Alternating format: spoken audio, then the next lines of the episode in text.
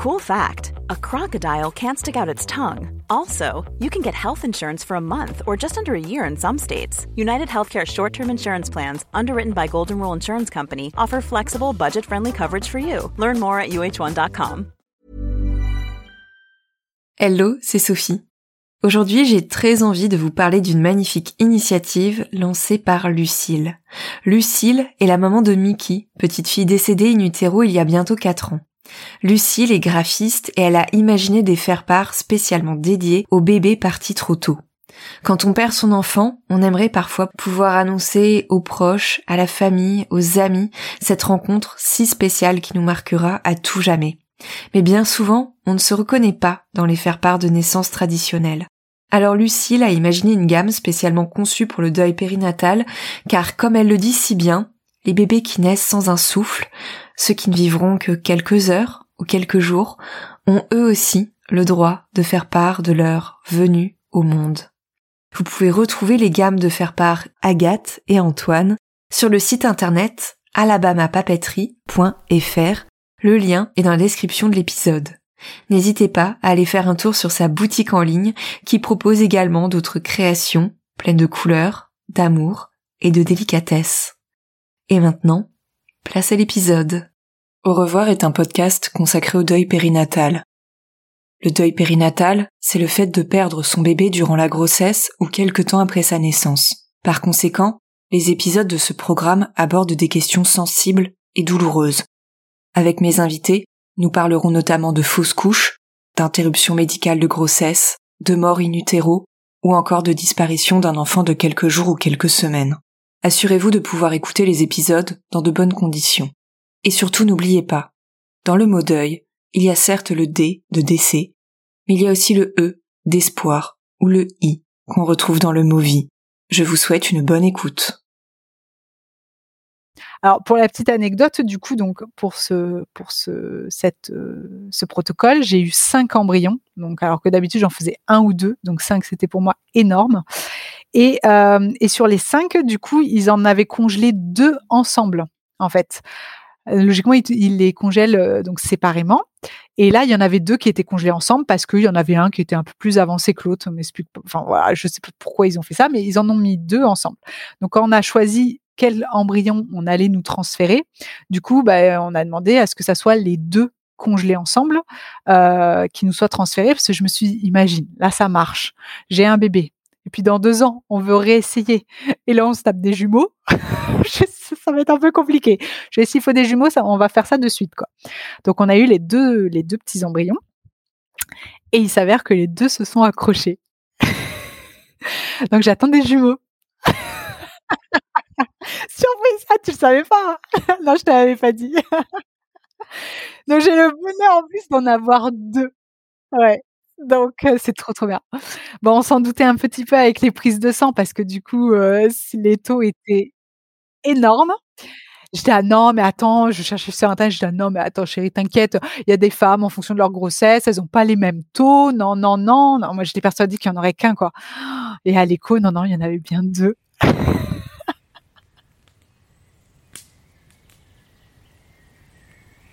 Là, à l'heure actuelle, je suis, on va dire, soulagée.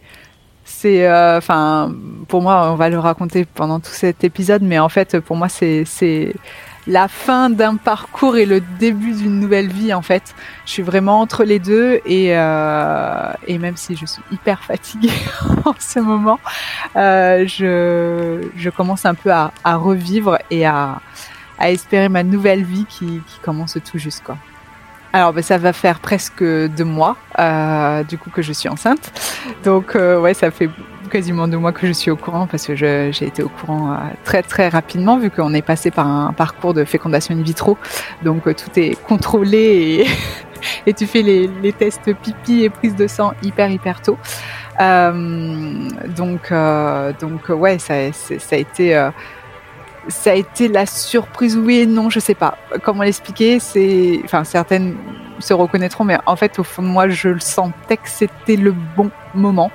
Je sais pas pourquoi. C'est euh, ça m'a fait la même chose pour ma première grossesse. Et, euh, et là, quand j'ai fait le, j'ai fait un test pipi en premier euh, avant la prise de sang, j'ai, j'ai craqué avec plein de tests pipi avant. et, et je sais pas, j'ai même pas pleuré, j'ai même pas sauté de joie. J'ai, je sais pas, j'étais un peu euh, estomaquée euh, devant ce, léger positif au démarrage, quoi. Et, euh, après, bah, contente, mais en même temps toujours sur la réserve, d'être sûr que tout va bien se passer, d'être sûr que, ça aille jusqu'au bout. Enfin, voilà, c'est un peu le mélange en, entre les deux de l'excitation, mais en même temps du fait que tu te protèges quand même du au cas où il arriverait quelque chose, quoi.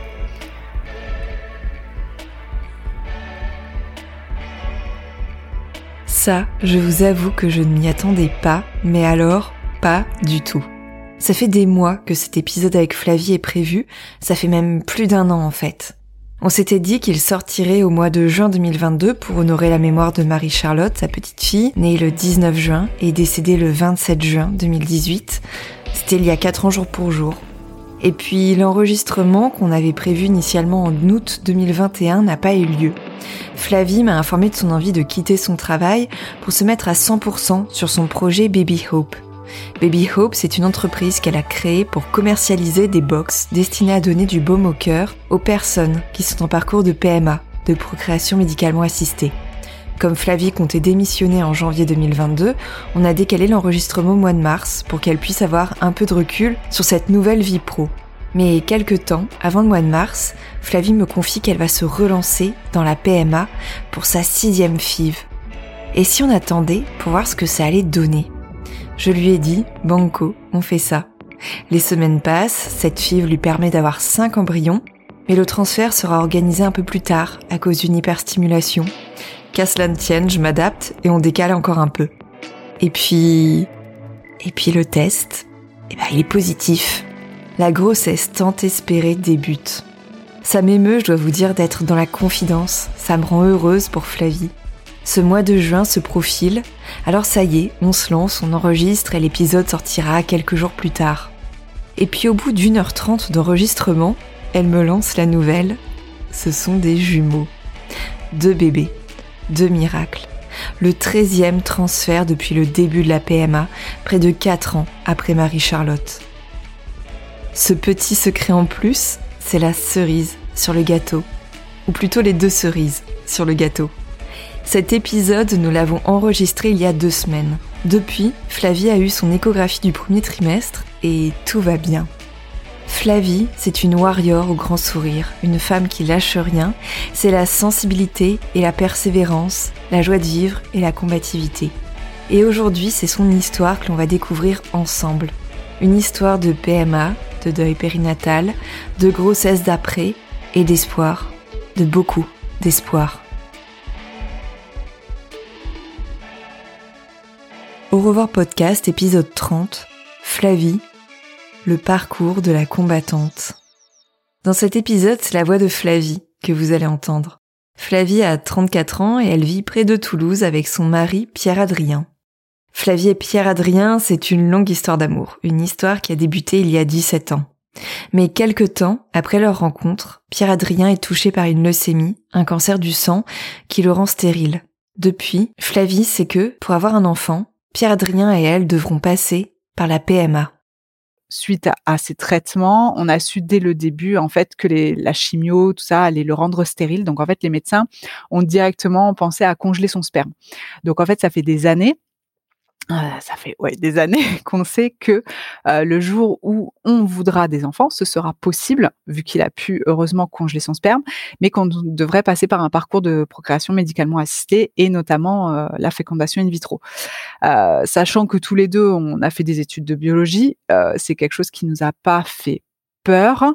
Euh, sur le coup, nous, ce qui nous importait, c'était qu'ils s'en sortent, qu'ils vivent et voilà, qu'ils soient en bonne santé. Euh, c'est sûr que ça te, met quand même un coup parce que bon, ça te fait peur quand même. On savait quel était le processus, on, savait que c'était possible, on savait qu'il y a plein de gens avaient des bébés grâce à la PMA. Donc, euh, en soi, enfin voilà, on savait que le jour où on voudrait, euh, on avait juste en gros à appeler euh, l'hôpital et puis à lancer les démarches quoi. Et, et personnellement, je pensais que ça allait être très simple finalement. Voire plus simple que des essais naturels, vu que tout était contrôlé et que en soi, euh, on n'avait pas de, problème particulier à part le fait de la rencontre des, gamètes, quoi. Donc, euh, donc ça, voilà, c'était il y a longtemps. Et puis, euh, bah, du coup, après, on, on voilà, il, a été en rémission, tout va bien, il va très très bien maintenant. Et donc, on s'est marié. Et après le mariage, du coup, on s'est dit bon bah voilà, ça serait le moment de de faire un petit bébé. Donc, euh, donc bah, tout simplement, après, j'ai euh, j'ai contacté ben, là où il avait dû conserver du coup son sperme et puis savoir comment ça se passait, les démarches. Enfin, pour moi, ça allait limite deux mois après. tu vois, ça y est, c'était bon, j'allais être enceinte. Et en fait, non, c'est un petit peu plus compliqué que ça finalement. Euh, on se rend pas forcément compte. Euh, il m'a fallu quasiment un an en fait pour euh, entre mon premier appel téléphonique et euh, mon premier essai en fait. Tout simplement parce que le temps que tu passes devant plein de médecins pour faire euh, un check-up tout ça qu'on t'explique les délais sont super longs c'était trois mois par rendez-vous enfin bon voilà ça ça a pris beaucoup de temps. Et ça c'était fin 2014 où on s'est lancé et donc du coup, bah voilà, on s'est lancé, euh, go, euh, une fille va aller. Euh, moi, franchement, je pensais que ça allait marcher du premier coup. Les médecins étaient hyper confiants aussi, vu que moi, de mon côté, j'ai pas d'endométriose, j'ai pas, moi, j'ai rien de mon côté, donc pour moi, c'était voilà gagner d'avance quoi. Et en fait, ouais, tu tombes, tu tombes de haut dès que dès que t'as le premier essai qui qui marche pas. Là, je me suis dit, oula, en fait, ça risque d'être un peu plus compliqué que prévu plus compliqué que prévu, et plus long aussi. Car c'est ça la PMA. On sait quand ça débute, mais l'issue reste malgré tout incertaine. Fin 2014, le couple se lance, entame donc les démarches, mais les mois s'écoulent. Trois fécondations in vitro et sept transferts d'embryons plus tard, Flavie est enfin enceinte. Elle apprend la nouvelle dans un contexte assez particulier. Les résultats de la prise de sang tombent alors qu'elle est hospitalisée suite à une hyperstimulation ovarienne, qui est une complication du traitement de stimulation. Lors d'une hyperstimulation, le corps réagit très fortement au traitement et les ovaires grossissent, sont douloureux, le ventre peut lui aussi grossir énormément et on peut dans certains cas avoir des difficultés pour respirer. Bref, ce sont des symptômes qui sont loin d'être anodins et qui nécessitent une prise en charge adaptée et parfois une hospitalisation. Selon les cas, cette hyperstimulation ou hyperstime, comme on dit parfois, peut être provoquée de manière exogène par des injections d'hormones HCG utilisées pour le déclenchement de l'ovulation. Mais elle peut aussi être provoquée de manière endogène lorsqu'une grossesse débute et que le corps sécrète lui-même cette hormone. L'hyperstimulation est alors plus tardive, 10 à 12 jours après le déclenchement. C'est le cas de figure dans lequel se trouve Flavie, fin 2017. Du coup, c'était euh, en octobre 2017 euh, où j'ai appris que j'étais euh, enfin enceinte. Donc là, c'est juste la folie. T'es trop contente. Enfin, franchement, c'est voilà. Après la maladie de ton chéri, tu te dis ça y est, ça y est quoi. T'as le droit enfin au bonheur. Et puis bah finalement, j'ai pas eu une grossesse qui s'est passée comme comme je le souhaitais parce que c'est vrai que bon, t'attends beaucoup en fait de de tomber enceinte, mais après tu t'as pas forcément la grossesse que tu que tu rêves derrière. Euh, donc moi j'avais fait en fait ça s'appelle une hyperstimulation. Déjà suite au traitement j'ai un peu trop réagi au, traitement donc j'avais été hospitalisée une semaine. D'ailleurs c'est à l'hôpital que j'avais appris que j'étais enceinte. Comme j'étais tombée enceinte du coup ça s'était aggravé donc j'avais été suivie tout ça.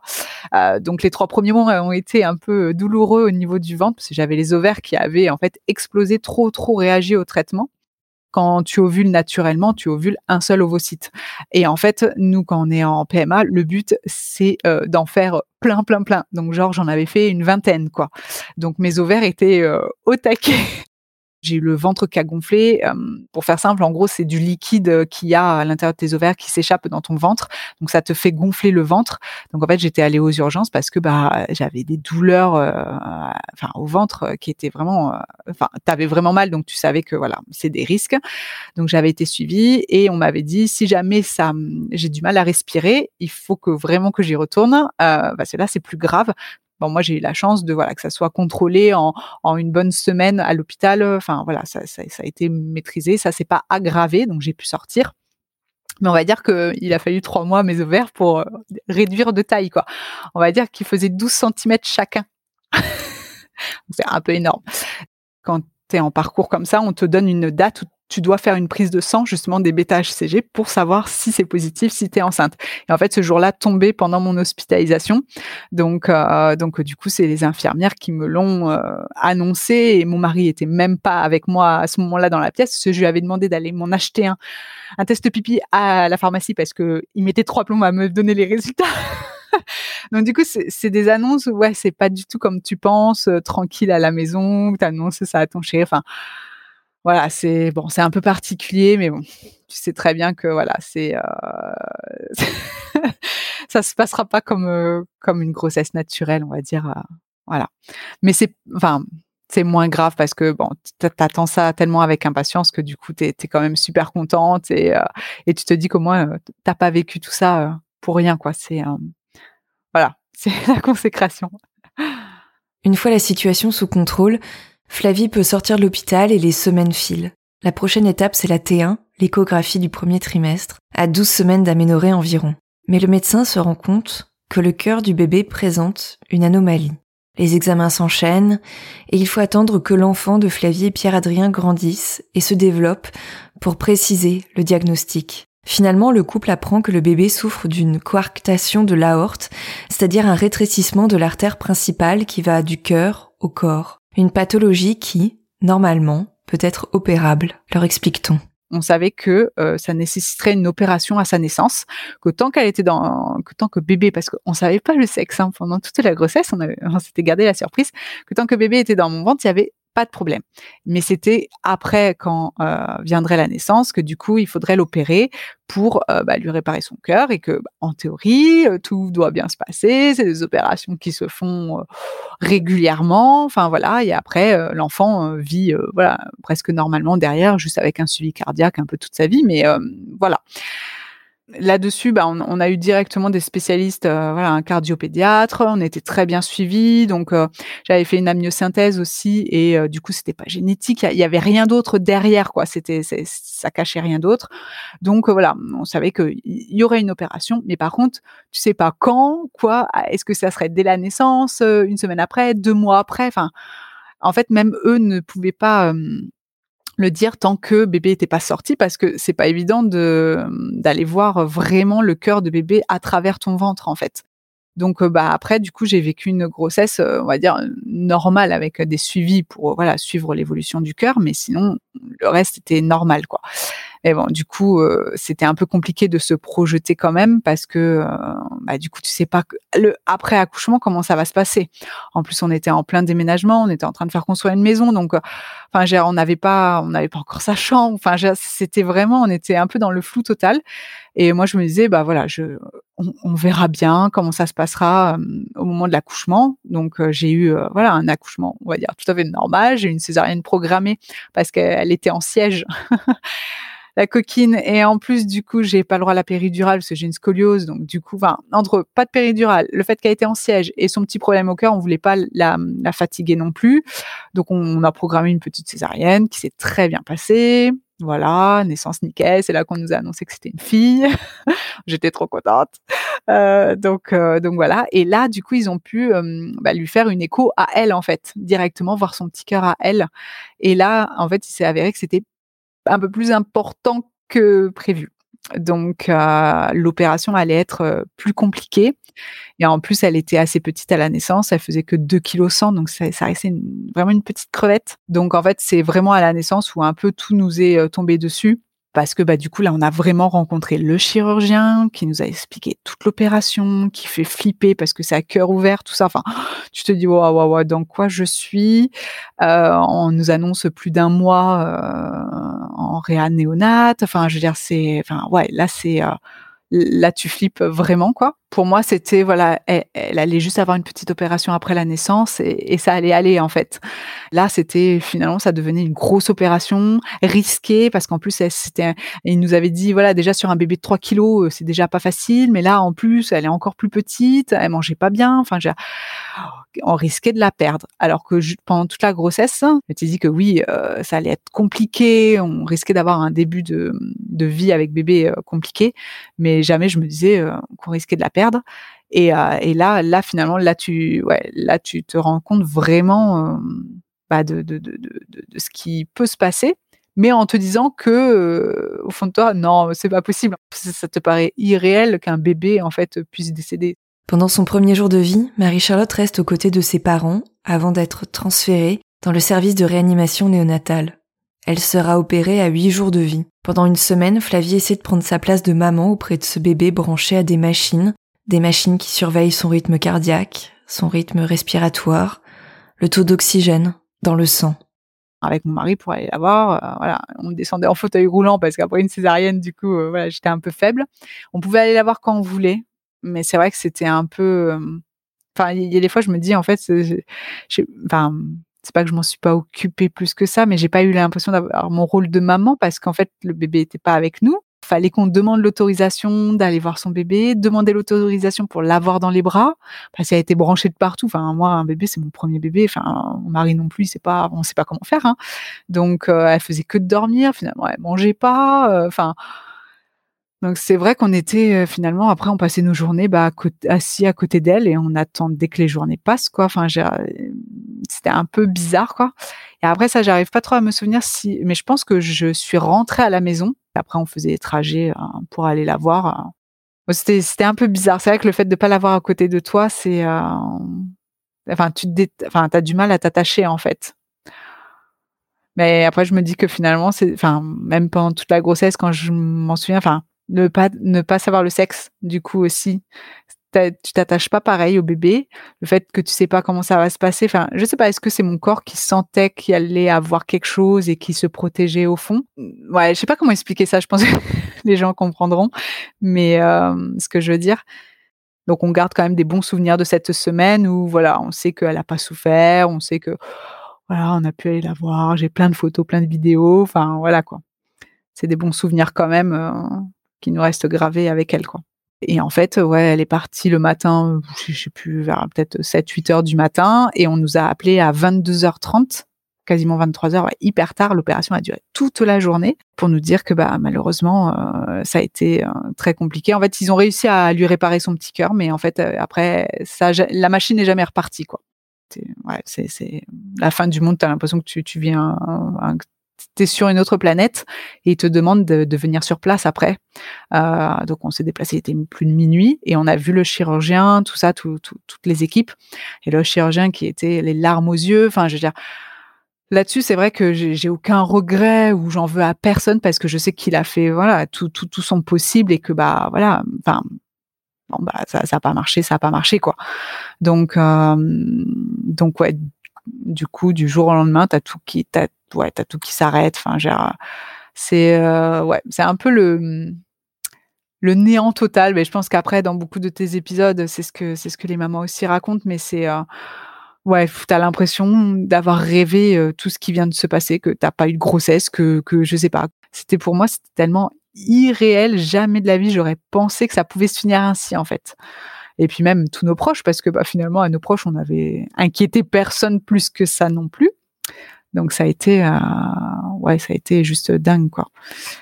Euh, et donc du coup bah c'était euh, il y a quatre ans, le mois de juin. Elle est née le 19 juin et décédée du coup le 27. donc voilà, au moment où l'épisode sort, c'est pour moi voilà, ça, me permet de, de, lui fêter son petit anniversaire aussi. C'est assez dingue. J'ai l'impression que c'était encore hier. Hein. Il y a quatre ans, jour pour jour, Flavie et Pierre-Adrien s'apprêtaient, sans encore le savoir, à dire au revoir à leur petite fille. L'après, c'est un effondrement. C'est le deuil, c'est le congé maternité comme on n'en parle jamais dans les livres, ce sont des lendemains sans aucun repère. C'est même le retour à la case départ. C'est en ces termes que Flavie décrit l'impression qu'elle a ressentie lorsqu'elle est rentrée chez elle, les bras vides. Marie-Charlotte, elle a existé, rien n'est fictif. Mais c'est comme s'il fallait repartir de zéro et tout reconstruire. Pas seulement les derniers mois, les mois de la grossesse, mais les dernières années, les années d'essai, les années de PMA. Quand les transferts d'embryons débouchent sur des échecs à répétition et que le temps s'étire de plus en plus, il est difficile de faire abstraction de ces mois passés en protocole de procréation médicalement assistée lorsque l'on perd un bébé.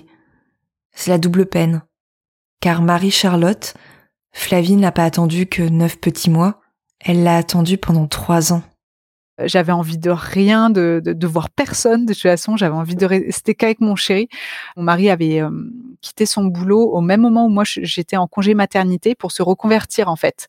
Il a vécu la fin de la enfin du congé mat avec moi et bah, tout le après avec moi aussi. J'ai jamais été seule en fait chez moi. C'était même la période où c'était la Coupe du Monde de foot, je me rappelle.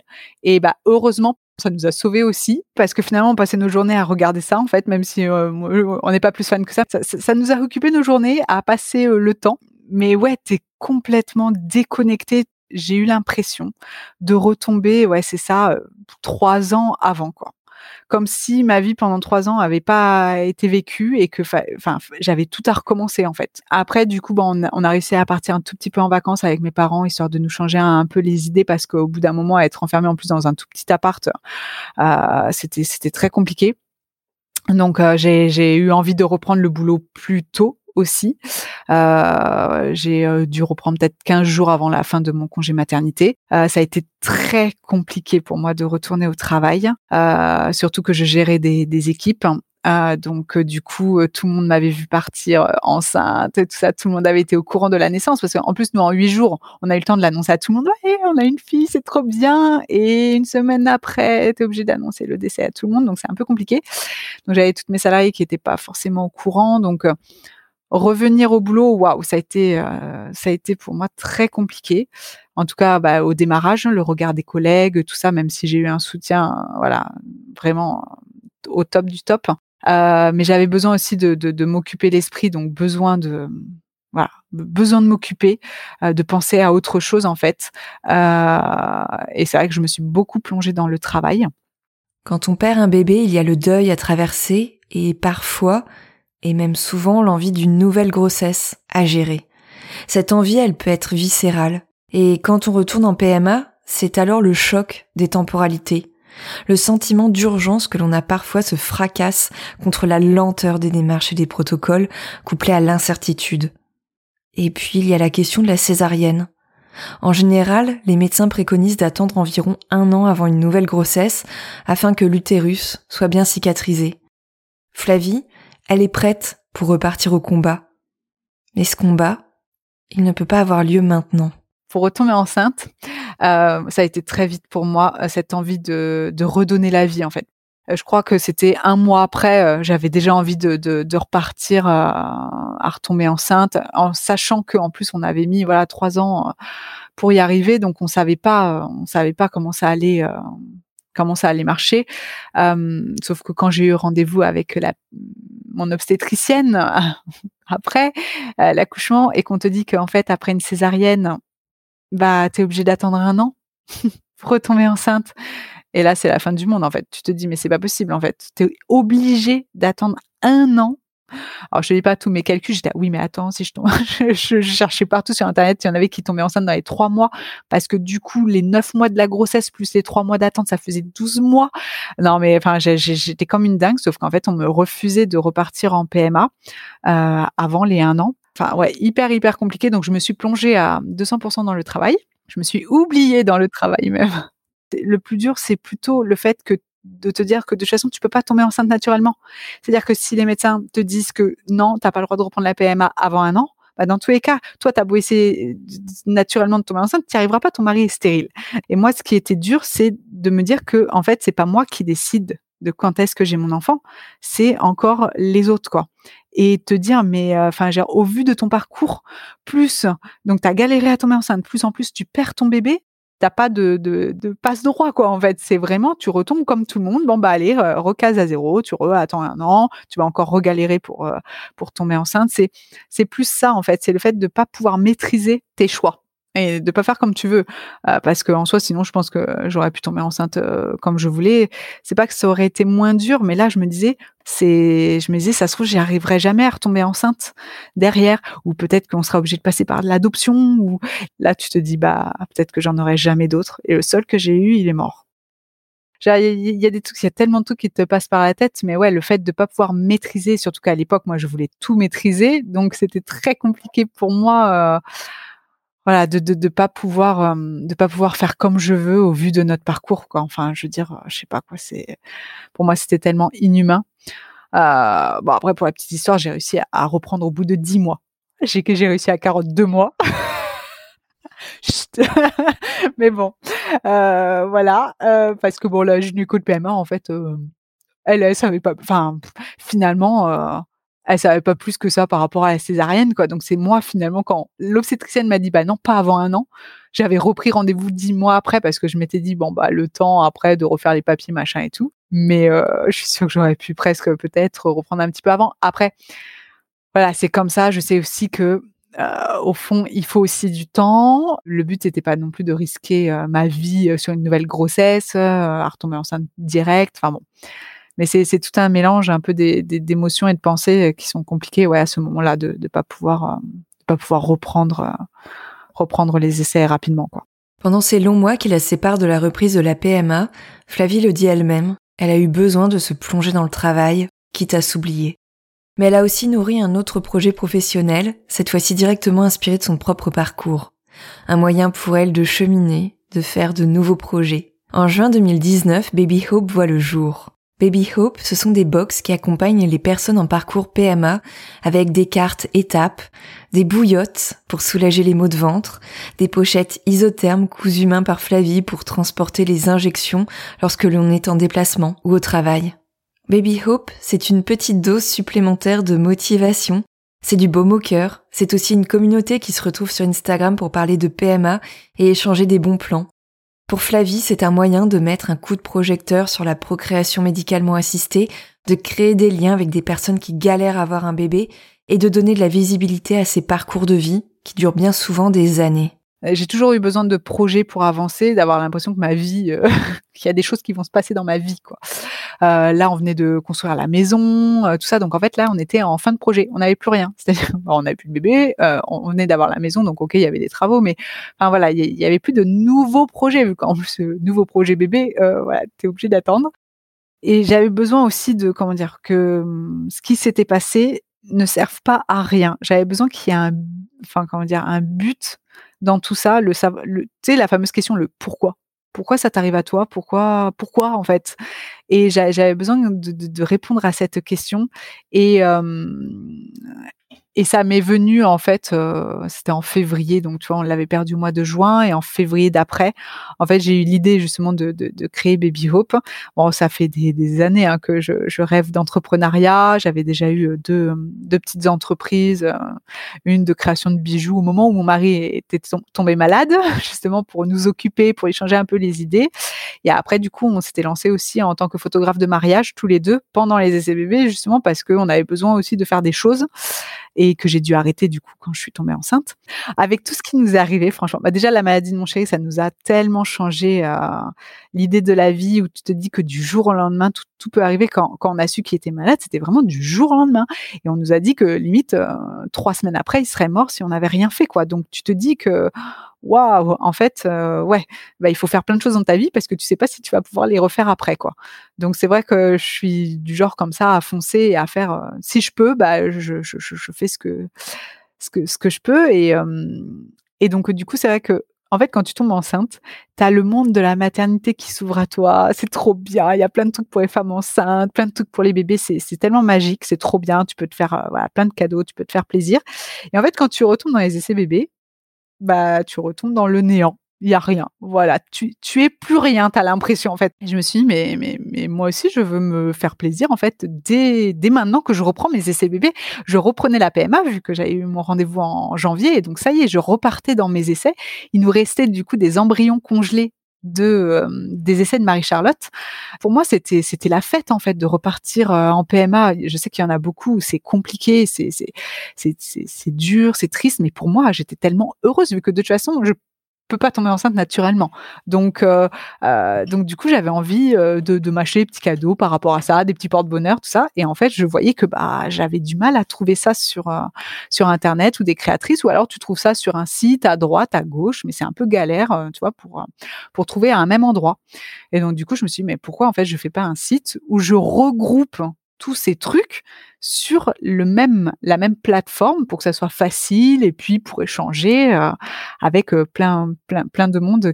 J'avais aussi envie de voilà euh, que ça soit reconnu que bah oui des fois on a du mal à tomber enceinte et que bah voilà on, on peut se faire plaisir et on peut on, peut garder une trace aussi de tout ça. En fait, c'est beaucoup de choses qui se sont euh, mélangées. C'est-à-dire que pour Marie-Charlotte, j'ai fait un album après, un album photo de du coup ma grossesse et de ces quelques jours de vie. Et le début de l'album, j'ai raconté mon histoire de, PMA du coup.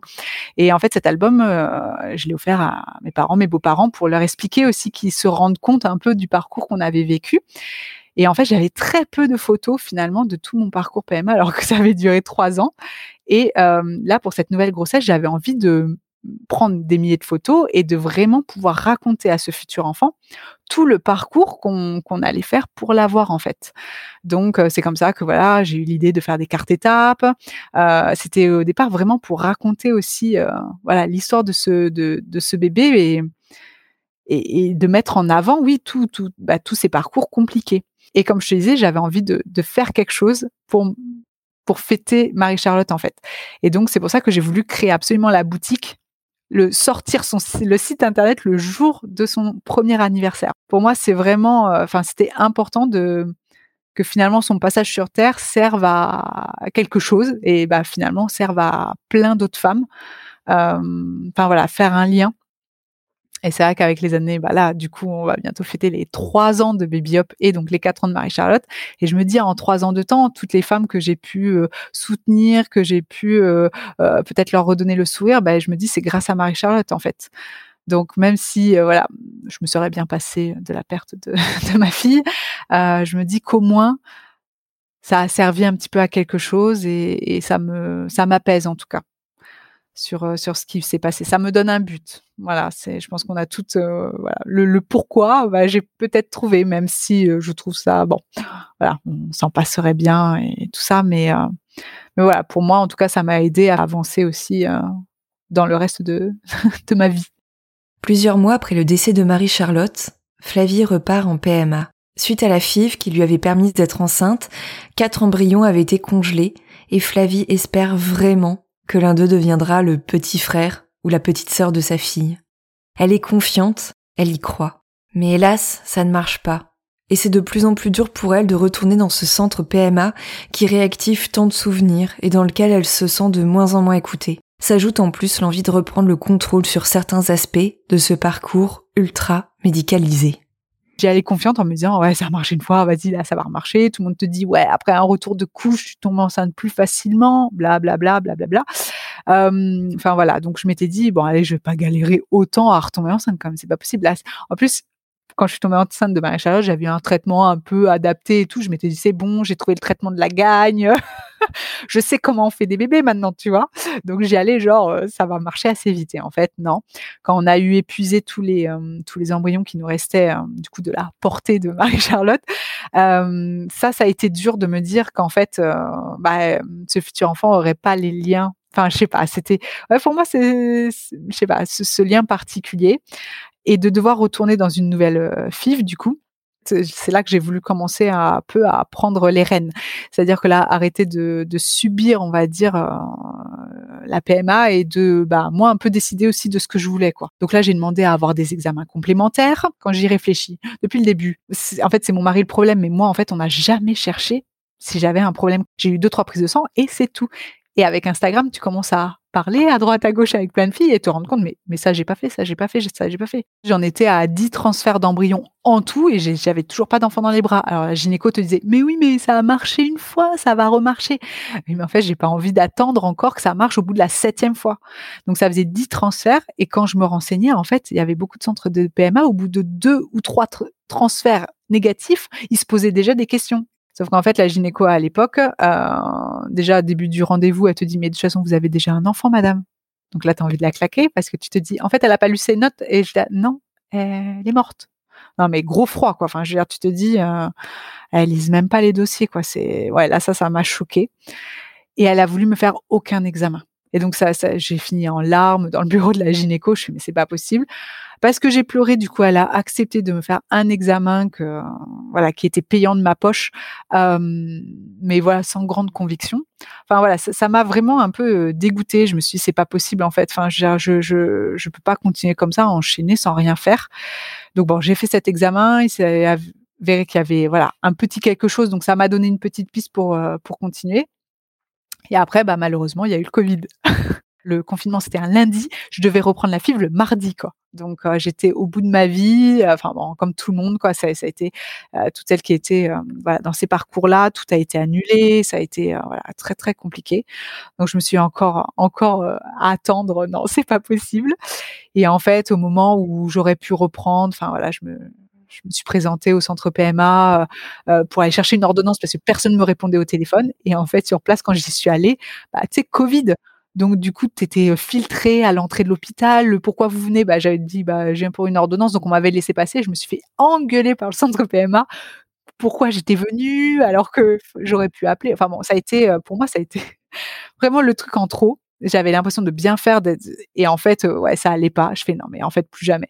Je fais là, je vais partir et j'ai eu envie de changer de centre parce que j'avais envie de reprendre mon parcours en main. Voilà, j'avais envie d'aller de l'avant avec Instagram, on m'avait beaucoup recommandé d'autres, enfin un autre centre qui était très loin de la maison, à trois heures de route.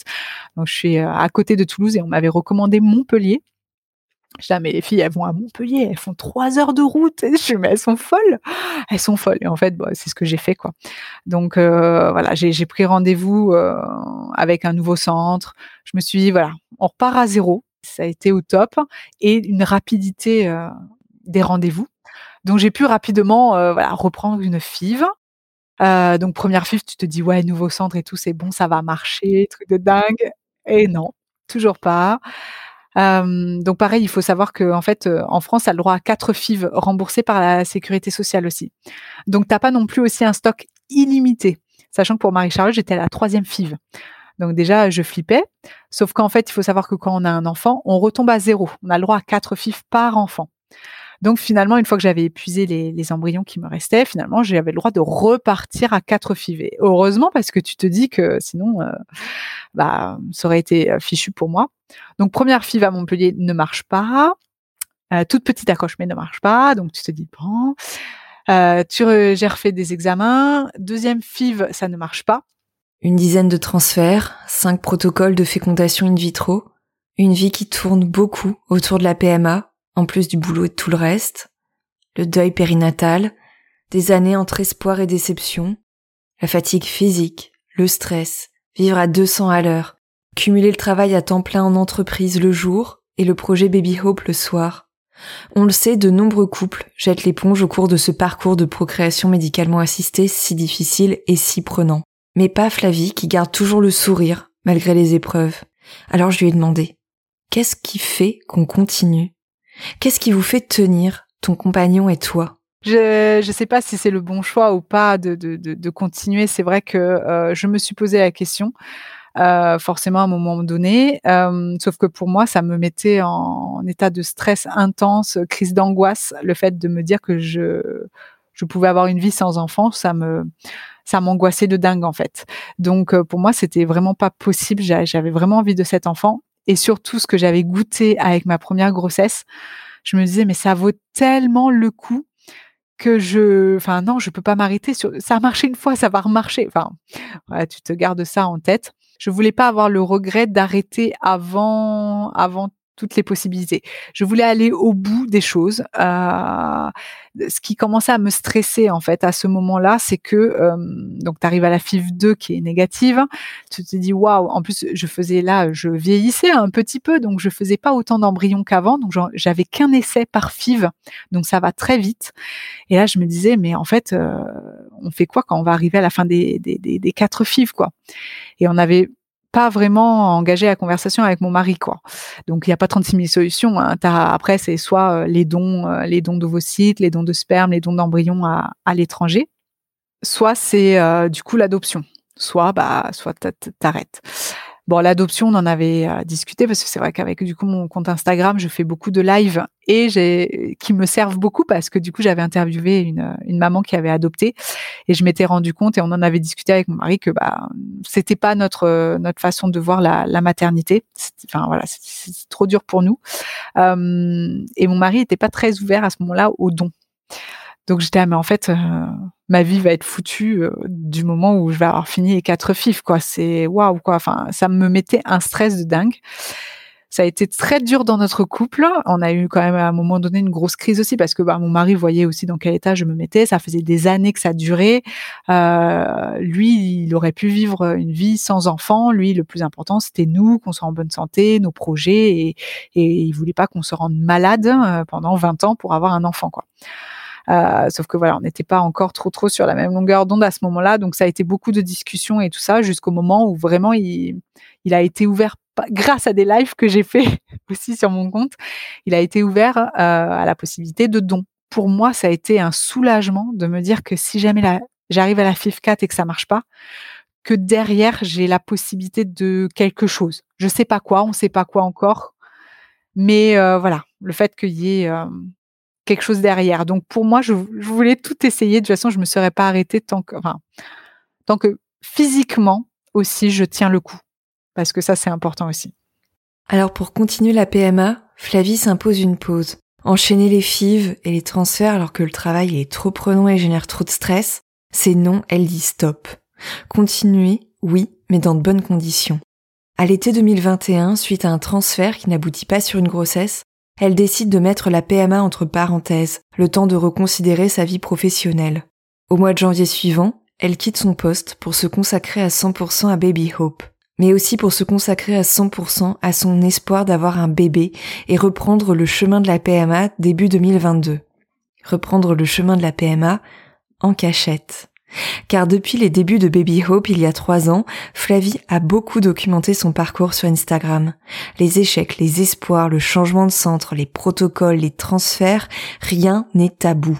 Mais cette fois-ci, pour cette troisième FIV depuis 2018 et la sixième depuis le début de son parcours, elle ressent le besoin de se mettre dans une bulle. Pendant six mois, je savais que dans tous les cas, il y aurait pas de PMA, quoi. Ben, ça m'a fait un bien fou, en fait. Parce que tu te dis, euh, allez là, euh, voilà, t'as rien à t'occuper, euh, t'as pas de rendez-vous, euh, t'as tes règles, enfin forcément t'as tes règles, bah voilà, tu, le sais quoi. Et ça fait ça fait du bien aussi de un peu lâcher prise là-dessus. Mais oui, là, euh, du coup, janvier, euh, quitter mon boulot, euh, même si ça a été voilà le cœur serré parce que voilà, j'adorais mon entreprise où j'étais avant, mais j'avais besoin de faire ce choix pour moi, pour ma, santé physique et mentale. donc trop trop bien, ouais, de tout quitter, d'être enfin bah, maître de ta vie, de pouvoir voilà maîtriser tes journées, te reposer, d'avoir un rythme en fait de vie normal et plus être à 200 à l'heure quoi. ça fait énormément de bien. Donc voilà, j'avais envie de, repartir sur une nouvelle année, la 2022. Euh, Flavie toute neuve, euh, voilà, qui prend soin d'elle enfin. Euh, parce qu'en fait, je dis à tout le monde de prendre soin de soi, mais moi, je le fais pas.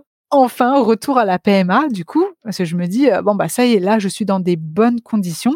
Bon bah maintenant, go quoi, parce qu'on va pas perdre non plus l'année avec, genre, on va pas attendre six mois non plus pour commencer à reprendre les essais quoi. Donc du coup, j'ai pu reprendre au mois de février cachette. Évidemment, je partage beaucoup sur Instagram. C'est le but aussi, c'est de lever le tabou, de, montrer un peu à tout le monde ce qu'on peut vivre. Mes derniers protocoles, je les ai partagés sur Instagram au jour le jour. C'est chouette parce que du coup, tu as beaucoup de soutien, mais aussi c'est euh, ça te met une mini pression. Je, je l'avais dit sur Instagram, je là, les six premiers mois, les filles, je me laisse vivre. Je, fais euh, voilà mes trucs à moi. Je vous dirai plus tard, du coup au mois de juin là, euh, voilà ce, qu'il en est. Euh, là, je veux le vivre que moi et mon chéri, tranquille, en secret. Je reprendrai quand je suis prête. Enfin voilà. Donc donc en février, du coup oui, j'ai repris en secret. la petite cachetière. Je suis repartie en, en protocole. donc pour cette troisième FIV, Marie-Charlotte, c'était la troisième où ça avait marché. Donc c'est vrai que là, cette troisième fille, je me disais, bon allez, ça y est, on est au même stade que Marie-Charlotte, peut-être que ça sera enfin la bonne. Donc du coup, bah, je suis repartie en protocole, ça s'est très bien passé, j'ai super bien réagi au traitement, un peu beaucoup. comme pour Marie-Charlotte, parce que bah, du coup, j'étais beaucoup plus reposée.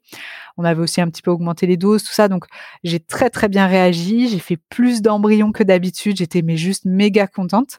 Sauf que bah, du coup, pour éviter d'être hospitalisée comme la dernière fois, euh, du coup, là, on n'a pas, on n'a pas fait euh, le transfert d'embryons. On a tout congelé. Euh, là, j'étais déjà pas bien à la fin du traitement, donc on s'est dit non, non, mais là, là, si je tombe enceinte, là, c'est c'est c'est grosse hospitalisation, donc c'était pas possible. Donc j'étais un peu déçue, mais je m'étais dit bon, allez, j'ai le temps maintenant, tranquille. Donc dès que j'ai eu mes règles après, bah du coup, j'ai rappelé le centre en disant bon, du coup, ça y est, j'ai mes règles. ça se passe comment maintenant la suite quoi? Puis bah finalement suite aux prises de sang, bah en fait mon hyperstimulation était partie, j'ai pu enchaîner de suite. Et puis première fois de toute ma vie, on me dit bah on va essayer sur un cycle naturel sans piqûre. Rien. Pas de piqûre. Et là, tu te dis, waouh, ah bon? Truc de dingue. Donc, euh, du coup, on a essayé, euh, on a essayé sur un cycle, euh, donc sans aucune piqûre. Donc, par contre, je te dis pas le nombre de contrôles, échographie, prise de sang pour être sûr de pas louper l'ovulation, quoi. Euh, sachant que moi, mon centre est à Montpellier, est à trois heures de chez moi. En fait, j'ai quand même mes suivis échographie et prise de sang euh, à Toulouse. Heureusement que j'ai pas trois heures de route à faire tous les deux trois jours quand même. Donc là, j'étais bien contente d'être indépendante. J'avoue, là, c'était euh, c'était quand même ouais, c'était royal. À J25 du cycle, j'avais toujours pas ovulé. Alors logiquement, tu plutôt à 14, hein, on est d'accord. J'étais là, bah, en fait, euh, le fait que le cycle d'avant, j'ai fait tout mon protocole, ça a dû me dérégler tout mon truc. Je fais bon, laisse tomber, ça va être euh, une catastrophe. En plus, on devait partir en vacances. J'étais en train de calculer, j'étais non, ça va tomber pendant nos vacances. Finalement, euh, j'ai eu une piqûre, une seule, juste pour déclencher l'ovulation, pour quand même bien maîtriser à quel moment il fallait se rendre à Montpellier pour avoir le, transfert de l'embryon. Et bon, c'est tombé pendant nos vacances, hein, sinon c'était pas drôle. Donc euh, on devait aller à l'île de Ré, mais finalement on a fait des vacances du côté du Larzac, donc vers Montpellier. C'est pas grave, on a on a changé nos plans. Euh, pour la petite anecdote, du coup, notre projet de, de, début 2022, on s'est acheté un van pour voyager, profiter de la vie et tout, tu vois, à fond quoi. Donc notre premier voyage en van qu'on avait aménagé, du coup, a été ce week-end où on est allé euh, chercher bébé, du coup, à Montpellier. Donc c'est assez assez symbolique. On a fait le transfert, on a continué nos vacances, je suis allée voir ma famille, tout ça, tout ça. Et une semaine après, en fait, logiquement, tu as la prise de sang 15 jours après. Et une semaine après, en fait, c'était l'anniversaire de mon, de mon chéri. Et donc, du coup, je voulais absolument savoir si pour son anniversaire, c'était oui, non. Moi, c'était vraiment le tout, tout début. J'ai fait un petit test pipi et finalement, je sais pas, je le sentais au fond de moi que ça allait être bon et, euh, et il que ça a été euh, ça a été positif. Donc, je l'ai su la veille en fait de son anniversaire. Et euh, comme ça, ça m'a permis de faire une prise de sang la veille et le lendemain, de vérifier que euh, la prise de sang augmente bien comme il faut, parce qu'on a eu plusieurs fois quand même des petites surprises. Donc en tout, en tout, c'est notre 13e transfert d'embryon, hein, en tout. Donc le chiffre 13 nous aura porté bonheur. Mais voilà, sur les 13, euh, j'ai donc j'ai eu une fois où vraiment donc j'ai été enceinte et j'ai dû avoir au moins quatre ou cinq mini accroches le truc où tu as une prise de sang positive et le lendemain, c'est négatif, quoi. J'essayais de me, de me raccrocher au jour par rapport à Marie-Charlotte. Je trouvais que les taux étaient pas mal. Enfin bon. Voilà, donc, euh, donc je l'ai annoncé donc le jour de l'anniversaire à mon chéri. Bon, lui a été euh, pas plus pas plus réactif que ça parce que bah pareil les taux étaient tellement petits, ça lui rappelait tellement de souvenirs que bah il, voilà, il avait un peu peur de se projeter. Et donc, du coup, j'ai fait des prises de sang toutes les 48 heures pour m'assurer que, que ça grimpait bien. Et ça a bien grimpé.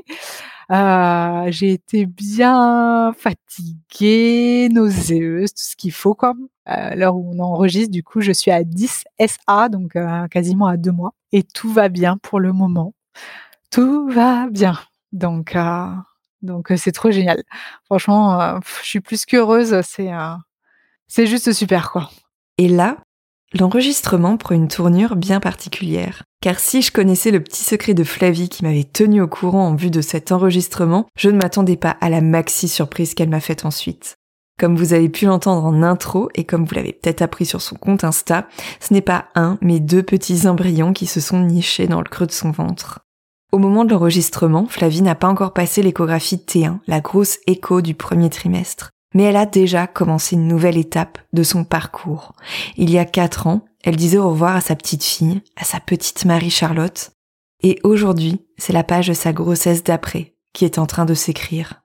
Alors pour la petite anecdote, du coup, donc pour ce protocole, j'ai eu cinq embryons et, euh, et sur les cinq, du coup, ils en avaient congelé deux ensemble. Logiquement, ils, les congèlent euh, donc séparément. Et là, il y en avait deux qui étaient congelés ensemble parce qu'il y en avait un qui était un peu plus avancé que l'autre. Enfin voilà, je sais pas pourquoi ils ont fait ça, mais ils en ont mis deux ensemble. Donc quand on a choisi quel embryon on allait nous transférer, du coup, bah, on a demandé à ce que ça soit les deux congelés ensemble euh, qui nous soient transférés parce que je me suis dit, imagine, là ça marche, j'ai un bébé. Et puis dans deux ans, on veut réessayer. Et là, on se tape des jumeaux.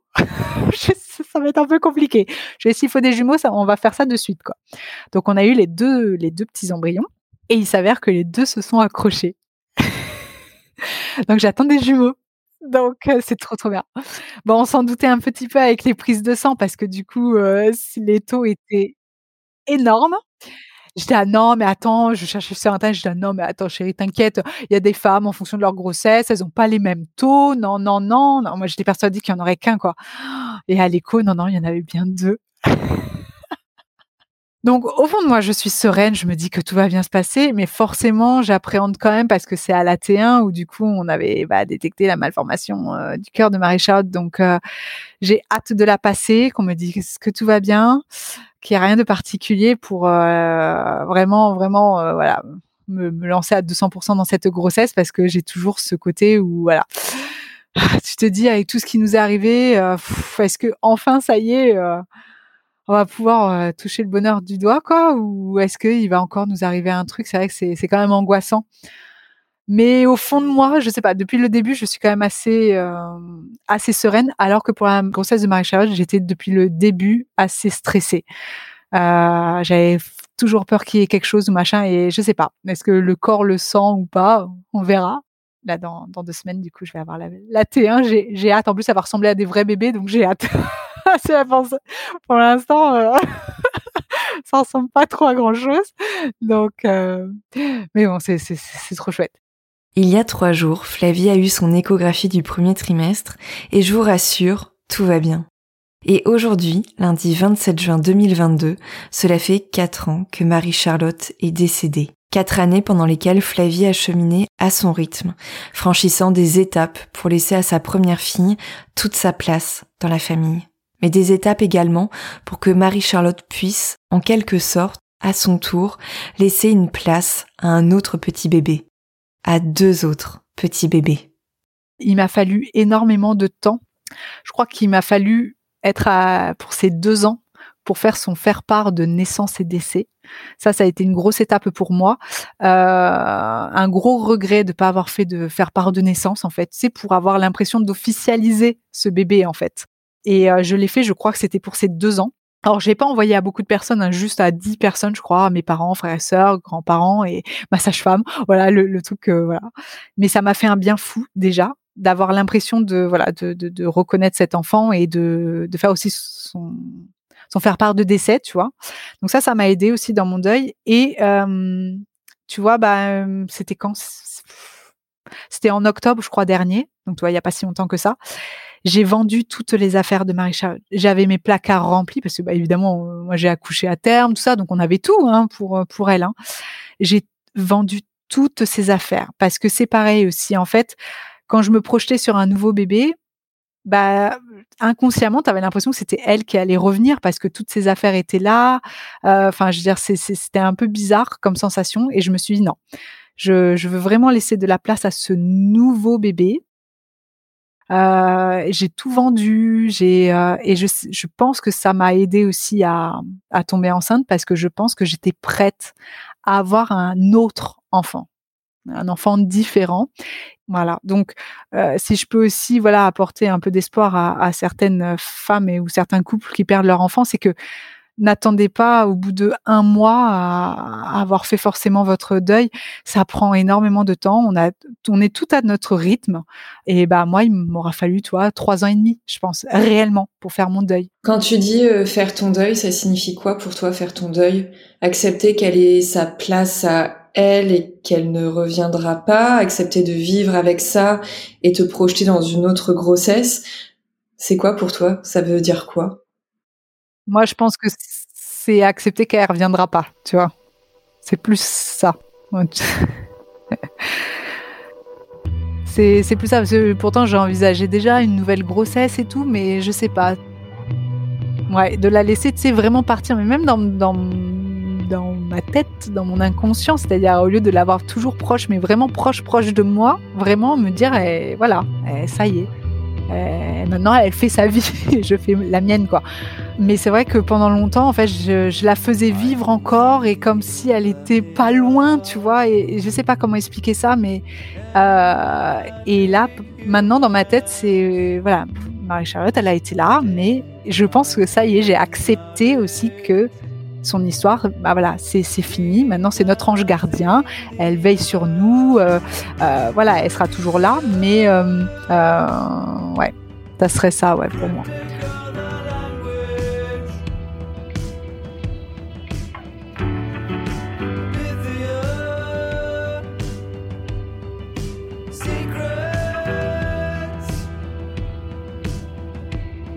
Cet épisode touche à sa fin et je te remercie énormément Flavie pour ton immense confiance. Merci d'avoir partagé avec nous ton parcours de la combattante, ton histoire, ou plutôt tes histoires de PMA. Je te souhaite le meilleur pour ce nouveau chapitre de ta vie et toutes mes pensées s'envolent en ce 27 juin vers Marie-Charlotte. Si vous souhaitez en savoir plus sur Flavie et son parcours, n'hésitez pas à vous rendre sur le compte Instagram babyhope.fr. Je vous mets le lien direct dans la description de l'épisode.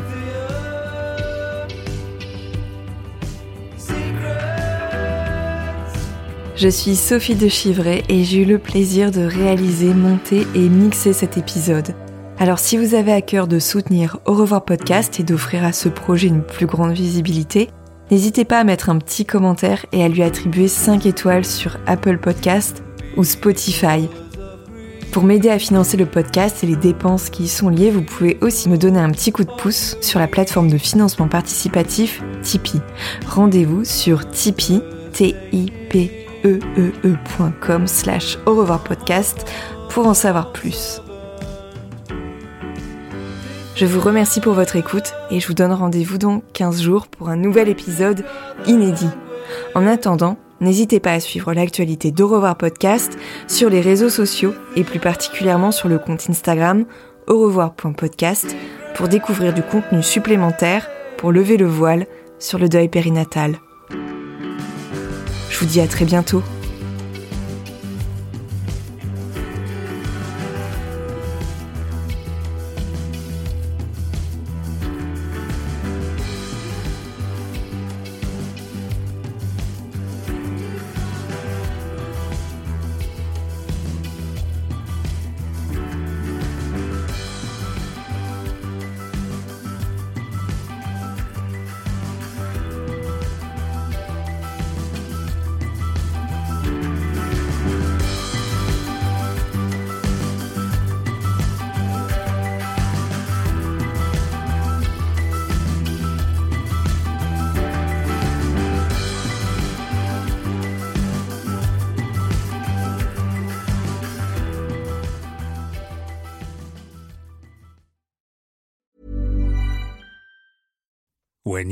Decisions for your company, you look for the no-brainers. And if you have a lot of mailing to do, stamps.com is the ultimate no-brainer. It streamlines your processes to make your business more efficient, which makes you less busy. Mail checks, invoices, legal documents, and everything you need to keep your business running with stamps.com. Seamlessly connect with every major marketplace and shopping cart Schedule package pickups and see your cheapest and fastest shipping options from different carriers with rates up to 89% off USPS and UPS rates. And with the stamps.com mobile app, you can take care of mailing and shipping wherever you are. Make the same no-brainer decision as over 1 million other businesses with stamps.com. Sign up with code program for a 4-week trial plus free postage and a free digital scale. No long-term commitments or contracts. That's stamps.com. Code program.